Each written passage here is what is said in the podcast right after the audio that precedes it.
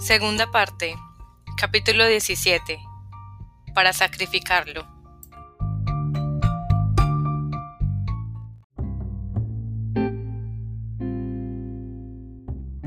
El día de Año Nuevo, mi madre me condujo a mi nueva vida.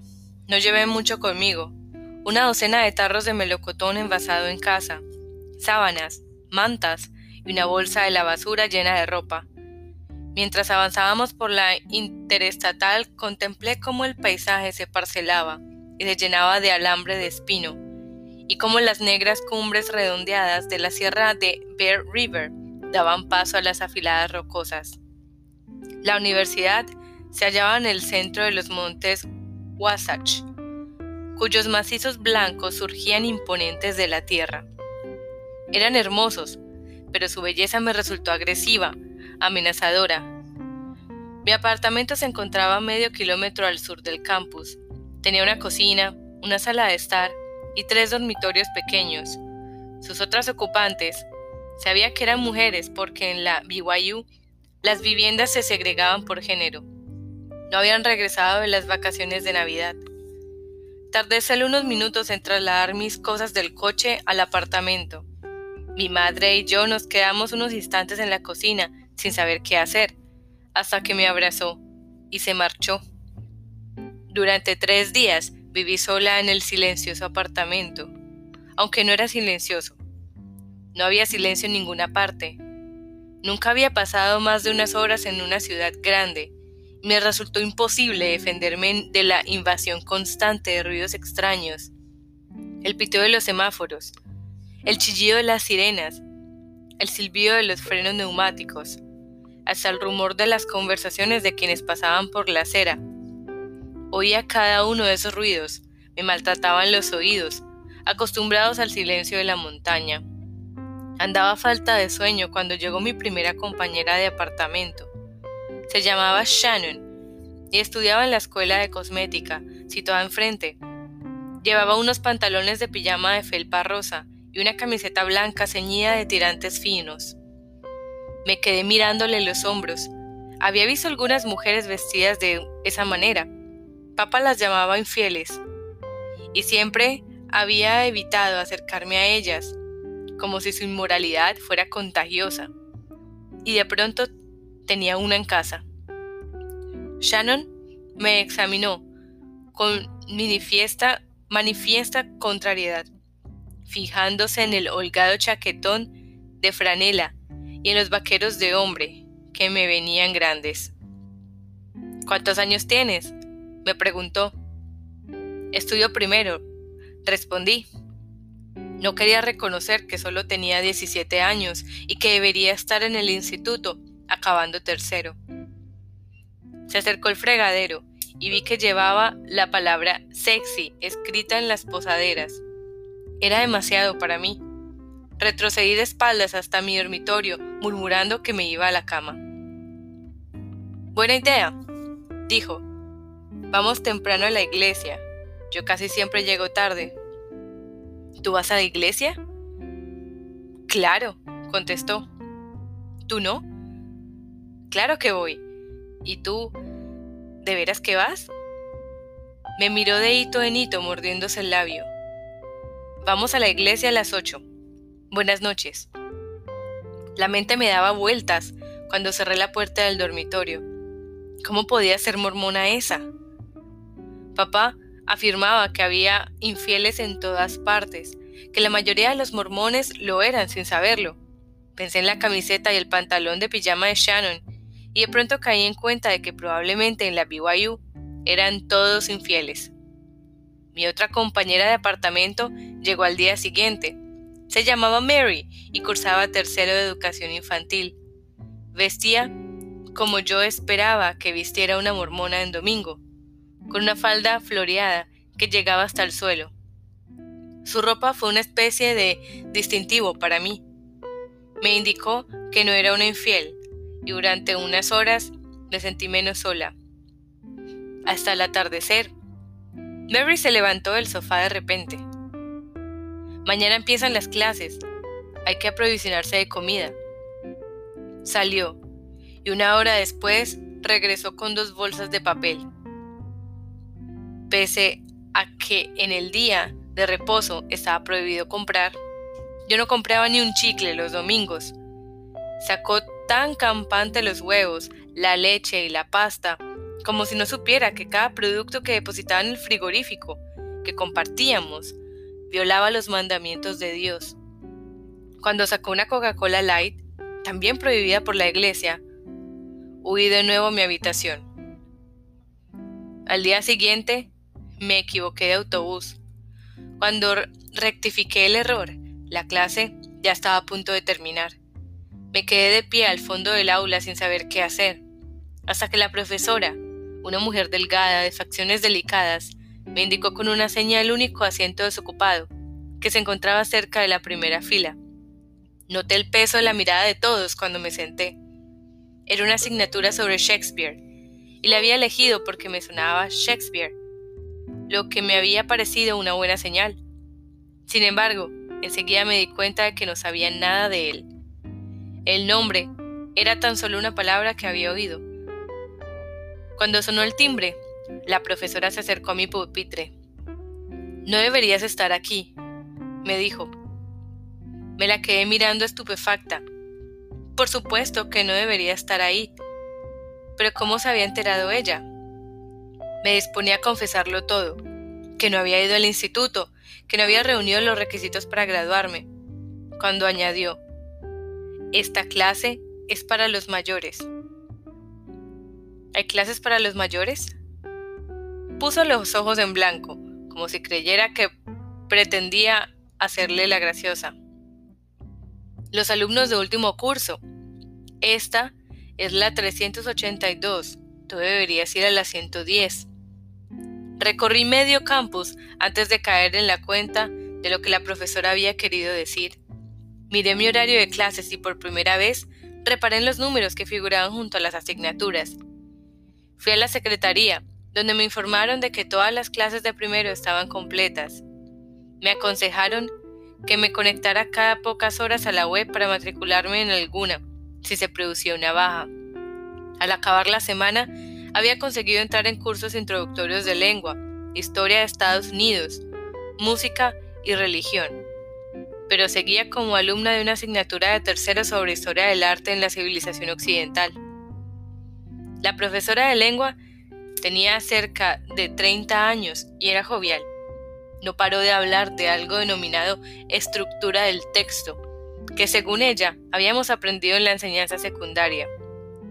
Mi siguiente clase, Historia de Estados Unidos, se impartía en un auditorio que llevaba el nombre de la profeta Joseph Smith.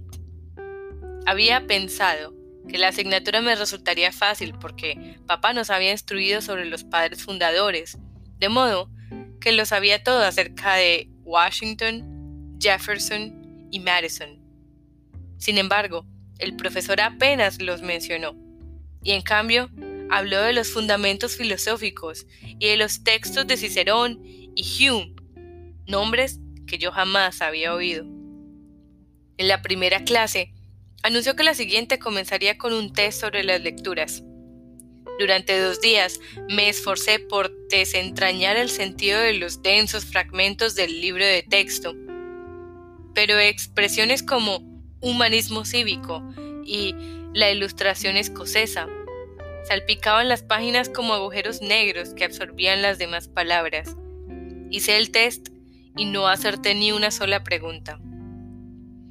El suspenso me reconcomió por dentro. El examen había de ser el primer indicio de si saldría airosa, de si la cultura que tenía en la cabeza era suficiente. Una vez realizado, la respuesta parecía clara. No lo era. Al darme cuenta podría haberme indignado con la educación recibida, pero no lo hice. La lealtad hacia mi padre había aumentado de manera proporcional a los kilómetros que nos separaban. En la montaña podía revelarme. En cambio, en aquel lugar ruidoso y radiante, rodeada de infieles disfrazados de santos, me aferraba a cada verdad y a cada doctrina que me había enseñado.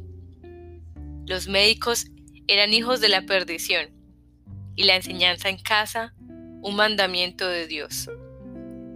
Suspender un examen no logró socavar mi renovada devoción a un credo antiguo, pero una clase de arte occidental sí lo consiguió. Cuando llegué al aula, el cálido sol de la mañana entraba a raudales por las ventanas que ocupaban toda una pared alta. Decidí sentarme al lado de una chica que llevaba una blusa de cuello cerrado. Se llamaba Vanessa. Debemos cerrar filas, me dijo. Creo que somos las únicas alumnas de primero en toda la clase. La lección empezó cuando un anciano de ojos pequeños y nariz afilada bajó las persianas de las ventanas. Le dio a un interruptor y un proyector de diapositivas arrojó una luz blanca en el aula. La imagen reproducía un cuadro. El profesor comentó la composición, las pinceladas y la historia. Pasó a otra pintura, luego a la siguiente y a la siguiente. El proyector mostró entonces una imagen extraña. Un hombre con un sombrero y un abrigo descoloridos. Detrás de él se alzaba un muro de hormigón. El hombre sostenía un papelito cerca de la cara, pero no lo miraba. Nos miraba a nosotros. Quise observarlo con mayor detenimiento y abrí el libro ilustrado que había comprado para la asignatura. Vi que debajo de la imagen había algo escrito en cursiva. No entendí la frase, pues justo en el centro tenía una de las palabras como agujeros negros que devoraban a las demás. Como había visto que otros alumnos planteaban preguntas, levanté la mano. El profesor me señaló y leí la frase en voz alta. Me detuve en el vocablo. No conozco este término, dije. ¿Qué significa? Se hizo el silencio. No se oía ni un suspiro, ni un solo ruido apagado, tan solo un silencio absoluto, casi violento, ni rumor de papeles, ni el rasgueo de los lapiceros. El profesor apretó los labios. Gracias por la aportación, dijo, y volvió a sus notas. Durante el resto de la clase apenas me moví. Permanecí con los ojos clavados en mis zapatos, preguntándome qué había ocurrido y por qué cuando levantaba la vista encontraba a alguien mirándome como si yo fuera un bicho raro. Era un bicho raro, por supuesto, y lo sabía, pero no entendía cómo se habían dado cuenta. Cuando sonó el timbre, Vanessa metió el cuaderno en la mochila y se detuvo un instante. No debería reírte de eso, me dijo. No es un chiste. Se marchó sin darme tiempo a responderle.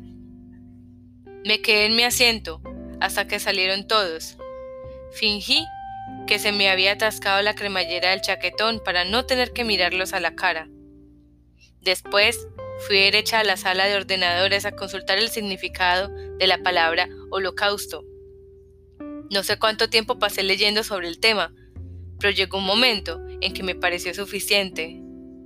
Me recliné en la silla y fijé la vista en el techo. Supongo que quedé conmocionada, aunque no estoy segura de si por haberme enterado de algo horrible o por haber descubierto mi ignorancia. Si recuerdo, durante unos instantes visualicé no los campos de concentración, ni las fosas, ni las cámaras de gas, sino la cara de mi madre. Me invadió una emoción, un sentimiento intenso y tan novedoso que no sabía bien qué era. Me incitaba a gritar a mi propia madre, y eso me asustó. Hurgué en mis recuerdos, la palabra holocausto no era del todo desconocida.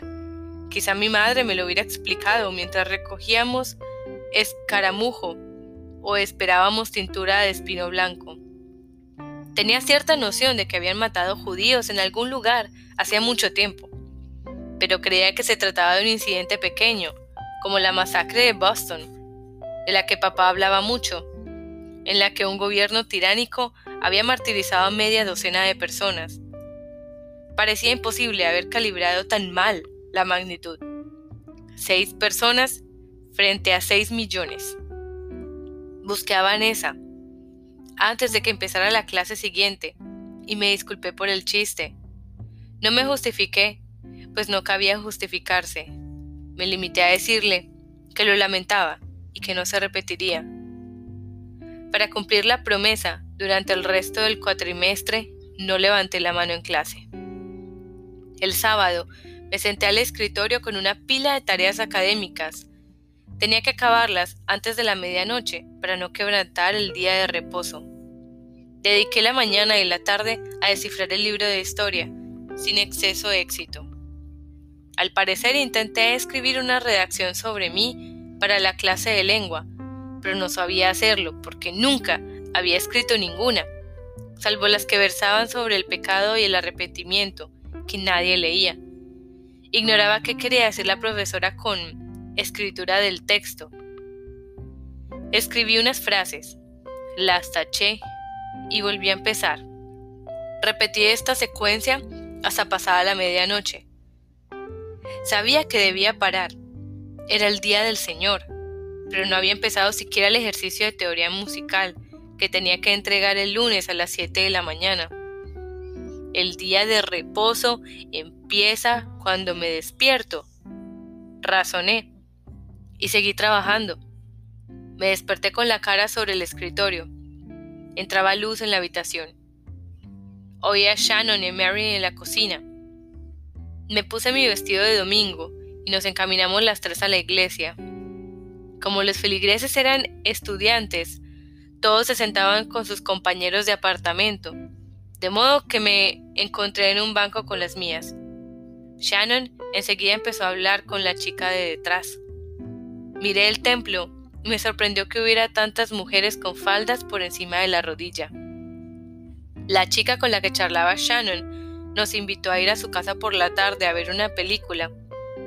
Mary y Shannon aceptaron, y yo negué con la cabeza. Los domingos no veía películas. Shannon puso los ojos en blanco. Es muy, muy pía, susurró.